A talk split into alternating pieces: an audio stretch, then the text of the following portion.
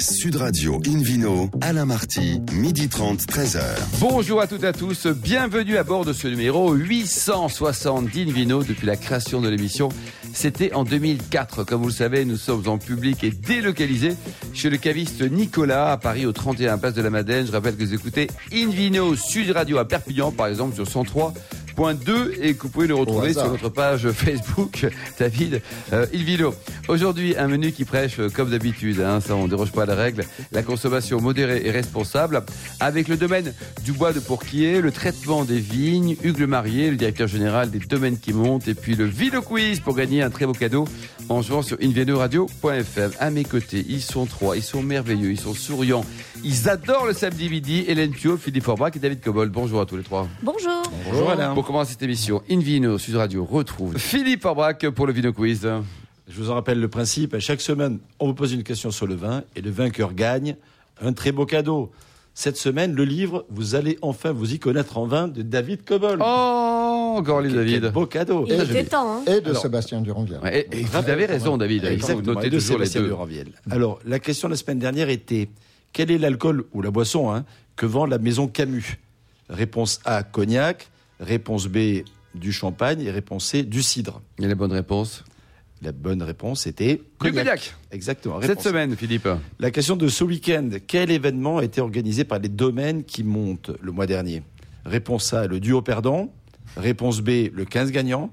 Ou réponse C, les indestructibles. Voilà. A, B ou C 1, 2 ou 3 on vous souhaite de, répondre bien et de gagner, du coup, le livre Vous allez enfin vous y connaître en vin de David Cobold et Sébastien Duranvel. Rendez-vous toute la semaine sur le site invinoradio.fm, rubrique Vino Quiz. Et le gagnant sera tiré comme chaque semaine parmi les nombreuses bonnes réponses. Merci Philippe. Invino Sud Radio accueille Alain Maillet, vigneron au domaine du bois de Pourquier. Bonjour Alain. Oui, bonjour. Alors racontez-nous ce vignoble, il est ancien ou pas?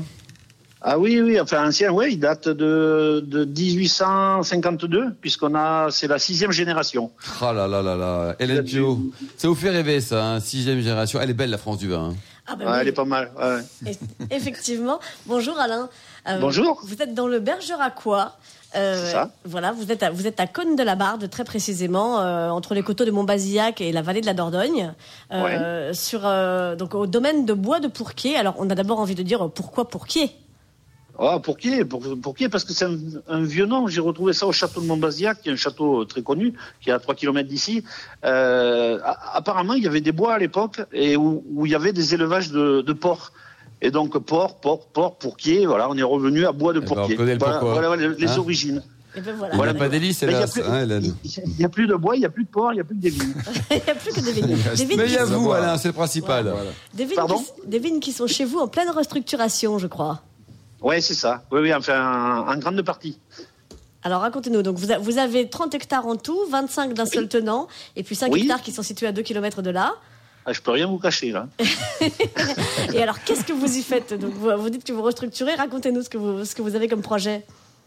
Ah ben des projets, c'est d'arracher toutes les vieilles vignes qui sont non productives ou, pas très qualitatives euh, pour remettre à des densités un peu plus importantes euh, qu'il y a actuellement. Voilà. Et on a commencé, on en a fait, euh, on en a fait quasiment la moitié. D'accord, parce que effectivement, parce que vous, vous, avez beaucoup d'appellations sur le domaine.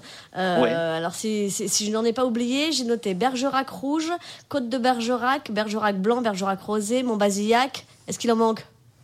Euh, Bergerac sec, Bergerac rosé, non, je sais pas, vous avez dû faire le tour. Il y en a, bah, 14, 14, références. 14. Si on parle un peu des Bergerac rouges, certains disent que c'est comme des Saint-Émilion en meilleur, en moins cher. Vous en pensez quoi? ah ben, je ne vais pas vous dire le contraire, mais, c'est évident. C'est évident, quoi. Il y avait une publicité qui était très sympa il y a quelques années. Non, David qui, qui, était Bergerac, l'autre grand domaine de rouge qui commence par un B en cette lettre. Ah, oui. ça. Voilà. Ouais. c'était une pub qui avait été faite par le, CIVRB à l'époque, le Conseil interprofessionnel des vins de la région de Bergerac. Alain, est-ce que le 15 de la grappe fonctionne toujours? Ah oui l'équipe ah, vous, vous, connaissez le 15 de la Grande ah bah, J'ai joué contre vous dans, un, dans des ah. matchs, matchs à 7 lors de la Coupe du Monde en 2007 à, à Paris. À 7,5 quoi, donc 15 Et on a perdu contre vous en demi-finale parce que vous nous avez fait goûter tous les Bergerac à midi, je me souviens. Avec modération, toujours. Quoi. Sachant qu'il y a très Hélène Pio, vous qui avez des bonnes questions, contrairement à David Cobol. Non, je voulais juste euh, compatir avec David parce qu'il y a quand même 13 appellations dans la région. Hein. Donc je comprends que l'après-midi ce soit compliqué pour la vous. La prédominance, c'est quoi? C'est plutôt le rouge dans la région, à la Maillet euh, oui, oui, en partie quand même. En, partie, mais on a des, on a des superbes terroirs euh, pour, pour faire des blancs, quoi, pour faire des secs. C'est très varié les, terroirs euh, bergeracois. Ça part du, euh, ça part du, cal, du calcaire, des molasses, des boulbènes, euh, sur des argiles, bien sûr, pour les blancs. donc il y a une, une, une, une bonne complexité. De, Ouais, une bonne complexité. Et même nous, sur notre domaine, on a, on a plusieurs, plusieurs terroirs. Donc, on choisit, et c'est de là où est revenu cette restructuration pour choisir, euh, aménager, amener les bons cépages et les bons porte-greffes sur les bons sols. Un bon bergerac sur une belle année, Alain, ça vieillit ou pas? Bah oui, bien sûr. Combien de temps à peu près? bah, ça dépend. Alors nous, on a des cuvées euh, qui sont nos, nos, cuvées haut de gamme, euh, enfin qu'on appelle haut de gamme, euh, qui s'appelle Révélation du bois de pourquier.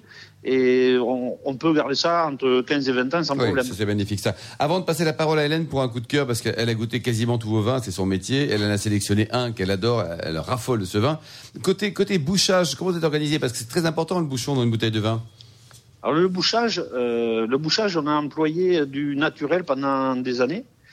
Euh, et comme beaucoup de, de vignerons viticulteurs qui employaient des qui employaient des, des, des, bouchons naturels, il y a eu quelques soucis de bouchons de, de, de goût de bouchons, de couleuse, etc. Et donc un jour, ben, on est passé chez Diam, on a voulu essayer du de l'agglomérer. Et vous êtes très content encore. Vous êtes très content encore. Ah ben, on n'est pas plus content, on est hyper satisfait. Maintenant, on en a sur des hauts de gamme. On en trouve sur des hauts de gamme d'ailleurs, des grands châteaux euh, du Médoc, de Saint-Emilion. Et euh, vous avez ah trouvé la, solution, la solution. Hélène ben, Pio, alors ce coup de cœur, quel est-il? Alors bon, j je l'ai débouché donc ce diam, et puis j'ai en dessous j'ai trouvé le diamant. Euh, Côte de Bergerac moelleux, mais je vous en prie, euh, Côte de Bergerac moelleux 2015, donc de ce, de ce domaine de bois pourquier, euh, un assemblage Sauvignon gris, Sauvignon blanc.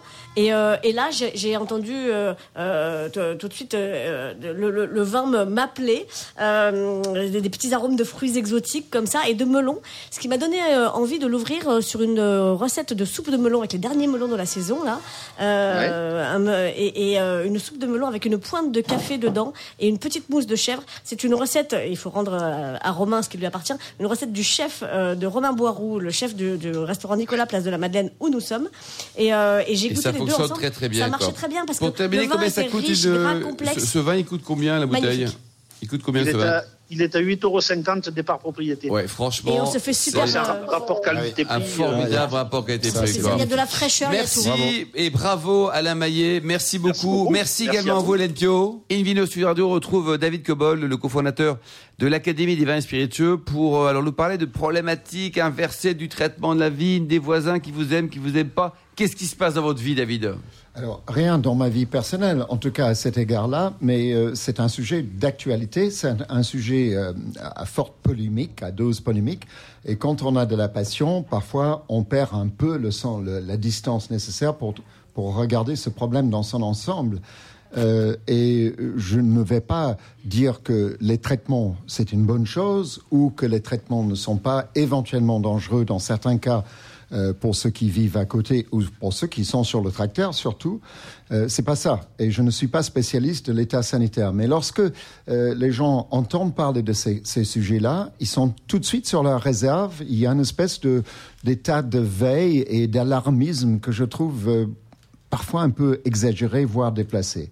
Euh, il y a des produits traitants qui sont absolument inoffensifs pour le, pour le, le corps humain et pour le mental humain. Il y a d'autres qui sont certainement euh, nocifs. Donc, il faut un peu faire le tri des choses et savoir raison garder. Mais surtout, ce que je voulais, ce dont je voulais parler, c'est qu'on peut inverser un peu ce problématique. Euh, de quoi il s'agit? Il s'agit de, d'habitation ou de lieux d'habitation, écoles et autres, où il y a de, de l'être humain, euh, qui sont à côté de champs agricoles. Alors, le vignoble faisant partie d'une activité agricole, bien sûr, c'est toute l'agriculture qui est concernée et pas que le vignoble, même si le vignoble, historiquement, a été peut-être surconsommatiste de, de certains produits traitants.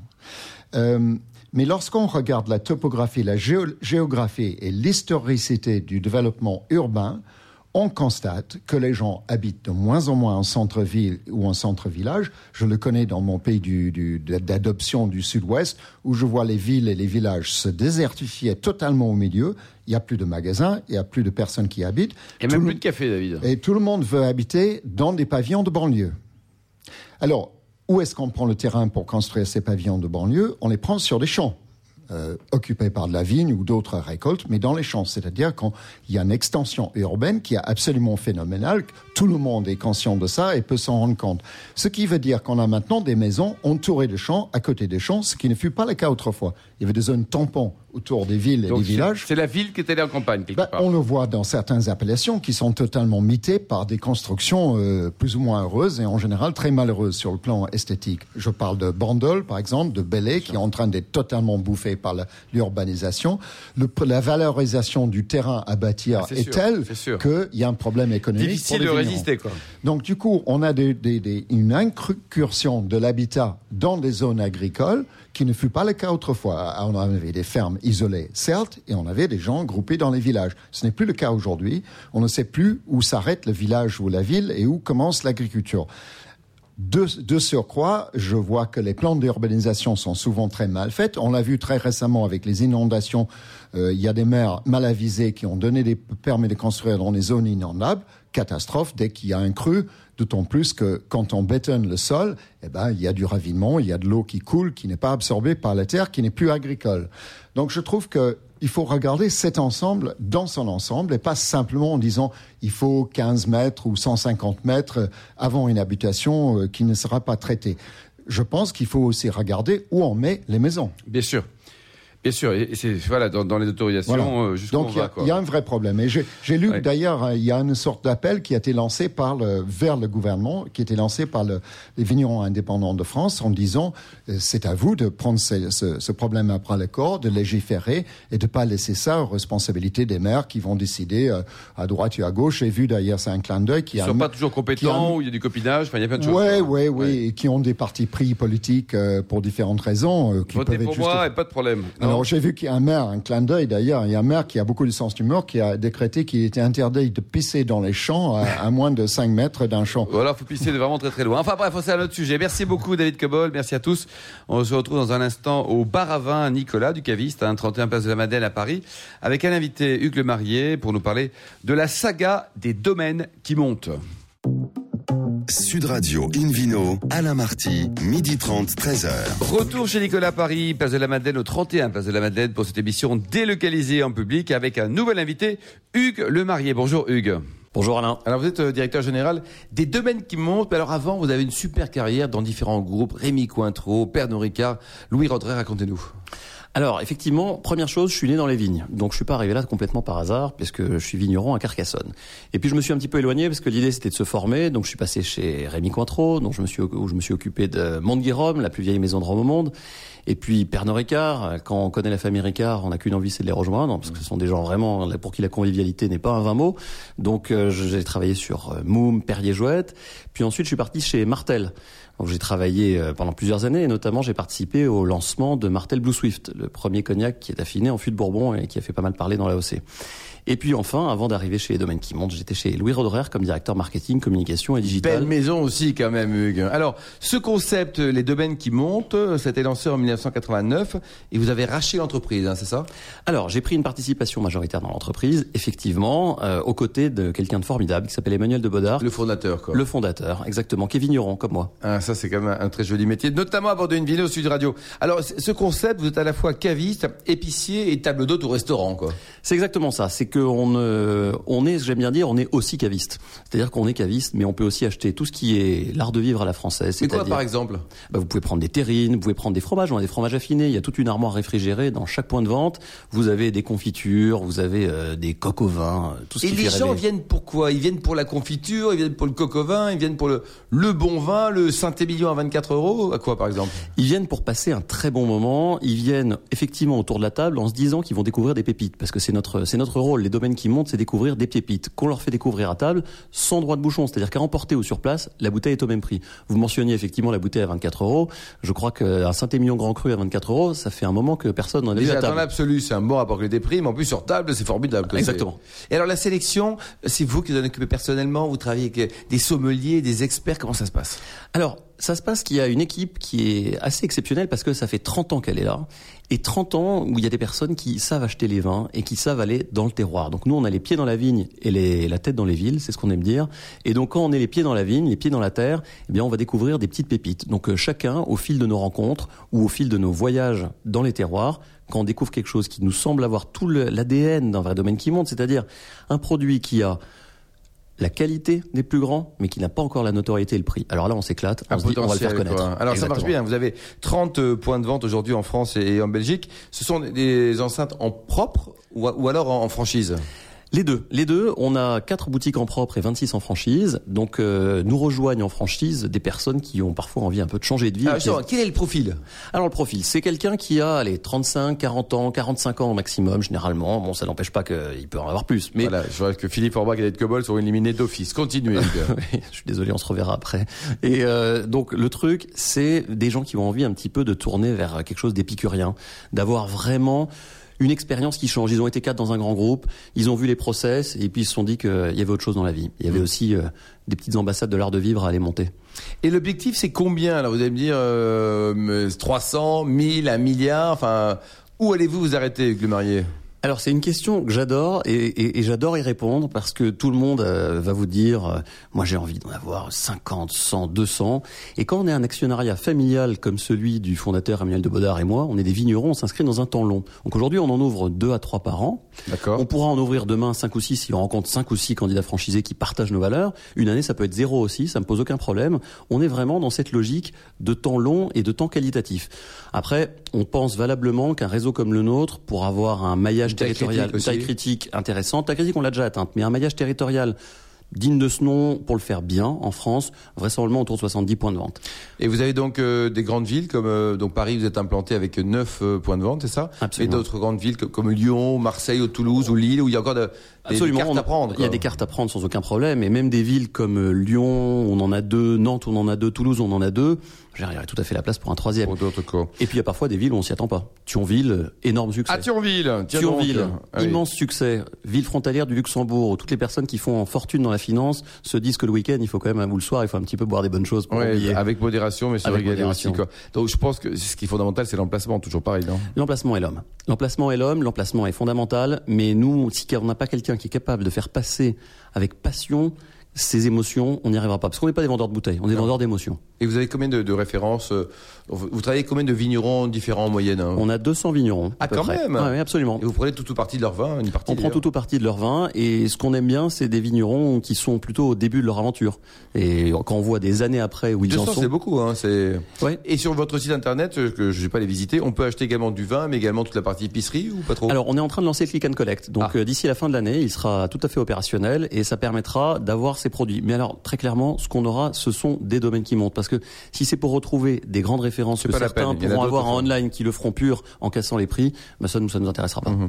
Pour terminer, vous êtes euh, donc propriétaire dans une belle région, le Languedoc. Vous êtes près de Carcassonne. En quelle appellation? Alors on est à l'appellation Malpère, pardon. On est le château de Serre et c'est une histoire familiale assez formidable parce que nous ça fait en fait euh, quasiment 420 ans qu'on est vigneron. Ben vous les faites pas. Hein. oui c'est ça. Vous êtes à combien de génération? Alors moi je suis, ah, il faudrait le calculer. vous me posez une colle. C'est 420. 420 avec une moyenne, ouais, une moyenne de trentaine d'années. Un, peu l'historien pour le renseigner. Ouais, c'est ça. Mais en tous les cas, c'est assez génial de se dire, on n'est pas le premier. Ouais, pas le premier quoi. Et alors les, les, vins, vous les vendez alors chez vous, je suppose bien sûr, mais dans d'autres euh, circuits aussi? Oui, on a d'abord une énorme clientèle de particuliers, très fidèles. Ça c'est très important parce qu'ils aiment nous retrouver. On fait des salons de vignerons indépendants, des choses très simples. Et puis en parallèle, on exporte pas mal aux États-Unis, en Angleterre, en Belgique et en Allemagne. Vous bossez tout le temps vous? On bosse pas mal, ouais. Ah, c'est wine et business, quoi. C'est wine et business. C'est le vin, c'est la gastronomie. Bravo, en tout cas, merci beaucoup, Hugues Le Marié. Et puis, le Sud Radio retrouve Philippe Orbrac, meilleur sommelier du monde, président de la sommellerie française et propriétaire de l'excellent restaurant Le Bistrot du Sommelier à Paris, Baudelaire Rossmann, pour nous parler de cidre. Euh, qu'est-ce qui se passe là, Philippe hein? Il y a de la pomme, hein? Dixit est ton flingueur. J'ai été récemment invité pour le cercle des des ambassadeurs de Trouville. Ah, J'ai écouté en Normandie de très jolis cidres, mais il n'y a pas que dans ce secteur de Normandie où il y a des très bons cidres. On fait des cidres dans le sud-ouest de la France. En Angleterre, David, en Angleterre, au Japon, j'en ai goûté vraiment dans plein d'endroits. Et finalement, le cidre est une boisson d'abord intéressante, historique, qui est issue aussi ben, de la fermentation du fruit, de la pomme. Euh, et quand on distille le cidre, on obtient notamment lorsque ça se fait. un C comme cognac, mais c'est pas ça. Mais, exactement, du du Calvados, mais seulement si ça vient du secteur, effectivement, pour le coup de Normandie du Calvados, dont le Pays d'Auge, dont Fronté, etc., font partie des stars. Euh, donc, on utilise plein de variétés de pommes et ça peut donner des cidres différents. Il faut justement euh, euh, militer pour, pour, pour utiliser toutes ces variétés parce que les cidres mono crus ou mono, et, monopommes sont, moins bon?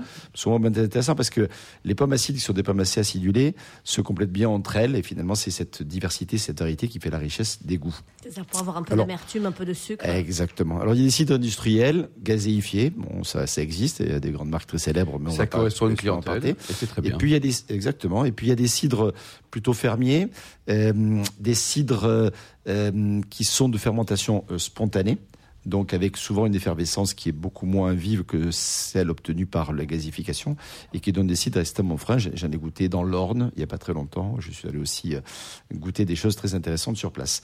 Euh, et j'ai eu envie finalement aujourd'hui de vous parler de, des accords mets et vins, mets et cidre, mets et boissons avec ce cidre parce que euh, on a tendance à penser que le cidre ça va très bien avec les crêpes et que quand on fait pas de crêpes, on ne veut pas de cidre. Oui, c'est ça. Quoi. Et pourtant, il y a des choses pertinentes. Euh, D'abord, ça marche bien avec la crêpe vraiment. Oui, mais ça pas que. fonctionne bien avec les crêpes. Ça dépend un peu de ce qu'on y met dedans, mais globalement, ça fonctionne bien. Avec les galettes bretonnes, par exemple, ça marche très bien. Salé ou sucré. Euh, parmi les choses originales qu'il faut tenter, en tout cas, et voir si ça vous plaît, moi je trouve que ça marche très bien, les fromages. Il y a du, le camembert, par exemple c'est évident. C'est le meilleur accord pour le camembert. camembert et cidre. Le, blanc et le rouge marchent beaucoup moins bien. Exactement, et notamment des, bon, des camemberts traditionnels de Normandie, enfin, qui, des vrais, monsieur. Exactement, avec du caractère. Vous savez pas un peu normande, vous là, bio Certains jours. Quand on goûte des cidres naturels, des cidres fermiers, il y a un côté un petit peu sauvage qui peut rappeler un petit peu des, arômes euh, lactiques ou en tout cas des arômes un petit peu de, de la ferme, etc. Et ça marche franchement très bien. Tout ce qui est fromage à, pâte, à croûte fleurie, hein, brie, euh, euh, coulommiers, etc. Ça peut aller, mais le camembert, c'est particulièrement bon. En dehors de ça, euh, on peut goûter aussi sur des volailles. Vous faites une, volaille à la crème, par exemple, et vous, vous y vous rajoutez pourquoi pas si vous aimez, parce que la pomme est un fruit extraordinaire, mais c'est aussi salé, ça marche très très bien, en légumes, entre guillemets. Et pouvez même, j'ai même goûté récemment des pommes fruits travaillées en frites et franchement, j'ai été assez bluffé par, par le résultat. Ah c'est pas mal du tout. Et le boudin aussi avec la pomme. Alors, le boudin, alors boudin aux pommes, on a plutôt tendance à, avoir le boudin noir aux pommes, c'est la recette plus traditionnelle, mais le boudin blanc aux pommes avec le cidre, ça marche bien aussi. Quoi. C'est une merveille. Et un poulet Vallée d'Auge avec du cidre, ça marche ou pas Bien entendu, on est, on est, tout à fait dans le même esprit de territoire. Même sans crème, hein, poulet rôti et cidre, ça, ça fonctionne. Même, même sans poulet, hein, ça marche bien. oui, un coup de cidre, ça marche toujours. C'est sympa. J'ai écouté aussi des Saint-Jacques récemment, et je trouve que là aussi, euh, franchement, euh, le côté euh, noiseté des belles Saint-Jacques qui vont bientôt arriver sur le marché. brut, Philippe, dans ce cas-là peut-être non Ou au contraire un petit peu doux Qu'est-ce qui fait la différence entre un cidre brut et un cidre doux? Ben, c'est le degré d'alcool. C'est-à-dire que si on a un degré supérieur, on a plus de transformation du sucre en alcool, et donc du coup, on tombe dans le brut. Donc quand vous avez sur l'étiquette un cidre qui fait plus de 4 degrés, on est sur un cidre qui est beaucoup plus sec, entre guillemets, beaucoup plus brut qu'un cidre où il y a moins d'alcool tout simplement parce que c'est la transformation du sucre en alcool. Euh, et donc, parmi les, les, les, beaux souvenirs que j'ai, euh, un jambon aussi. Un jambon cuit, un jambon servi chaud, par exemple avec une, petite sauce euh, juste jus réduit, etc. Sur le cidre, ça marche aussi très bien. Bien sûr, sur les desserts, on n'a pas évoqué, on a évoqué la crêpe, effectivement, mais pour sortir des sentiers battus. Mais, mais alors évidemment, la tarte tatin, tous les desserts à base de pommes, ça marche très bien. Mais la poire et la pomme vont très très bien ensemble. La grue marche aussi très bien. Finalement, quand euh, j'ai goûté un, confit de cédra corse il y a pas très longtemps, avec un petit biscuit, je me dis qu'est-ce qu'on va servir? Il y a du cidre en Corse? Il y a pas du, on peut peut-être en faire parce qu'il y a des pommiers. On y produit plutôt euh, de la cédratine ou du muscat du Cap Corse ou de la liqueur de myrte. Donc j'ai goûté un peu tout ça et finalement, euh, le jour où je l'ai goûté, j'avais envie d'un peu plus de fraîcheur et le cidre était tout à fait bien adapté. Avec une tarte à la vanille, j'ai testé la tarte à la vanille de Pierre Hermé mhm. avec, euh, avec un cidre, ça marchait très, Vous avez une vie difficile. Hein. C'est compliqué. Très très dur votre job. Hein. C'est pour ça que j'ai besoin d'aide, Alain. Heureusement que vous êtes là. Ouais, c'est ça. Alors Philippe, pour terminer, est-ce qu'il y a des producteurs de, cidre qu'on peut encourager, par exemple? Oui, bah, il y, en a un qui est pour nous la référence. C'est un ancien sommelier. Il travaillait avec euh, Alain Passard pendant longtemps. C'est Éric Bordelais qui fait des cidres juste admirables. D'accord. Et puis euh, j'ai un, un, petit producteur euh, qui, qui s'appelle Monsieur Berle, qui fait aussi des cidres de tout à fait remarquables. Euh, et puis il y en a un dont j'ai oublié le nom, mais si vous allez à Rémalard, il y a une rue qui s'appelle la rue des Pommiers. C'est au 7 de la rue des Pommiers, vous pouvez pas le louper. C'est dans l'Orne, et je suis passé chez lui goûter ses cidres et ses jus de pommes. Il va être content, vous avez oublié son nom. presque le détour. D'accord, c'est quel numéro de la rue comme ça on va 7 rue des Pommiers, on peut pas le louper. Mais le, le, je suis allé, j'ai vu le rencontrer, j'ai pas retenu son nom, mais par contre ça vaut la peine d'y Bon, allez, on l'embrasse. dans le Perche. Moi je suis très fan du, des numéro 8 de cette rue, non Non, non, je suis très fan des cidres du Cotentin. C'est la dernière appellation euh, qui est arrivée dans les cidres. Il faut vraiment tester monter jusqu'à Cherbourg, il y a des choses magnifiques. Parfait, merci Philippe Forbrac, merci Hélène Pio, Hugues Le Marié et David Cobol qui adore le cidre. Voilà, merci également à Charlotte qui a préparé cette émission ainsi qu'à Sébastien pour la technique. Fin de ce numéro d'Invino Sud Radio. Pour en savoir plus, rendez-vous sur sudradio.fr, invinoradio.fm ou la page Facebook Invino. On se donne rendez-vous demain à 12h30 précise pour une nouvelle émission. Nous serons toujours en public et délocalisés chez Nicolas, le caviste fondé en 1822. On dégustera des Chianti Classico, on parlera des côtes rôties et on recevra un chef super sympa, Romain Boiroux. D'ici là, excellent déjeuner, restez fidèles à Sud Radio et surtout n'oubliez jamais, respectez la plus grande démodération.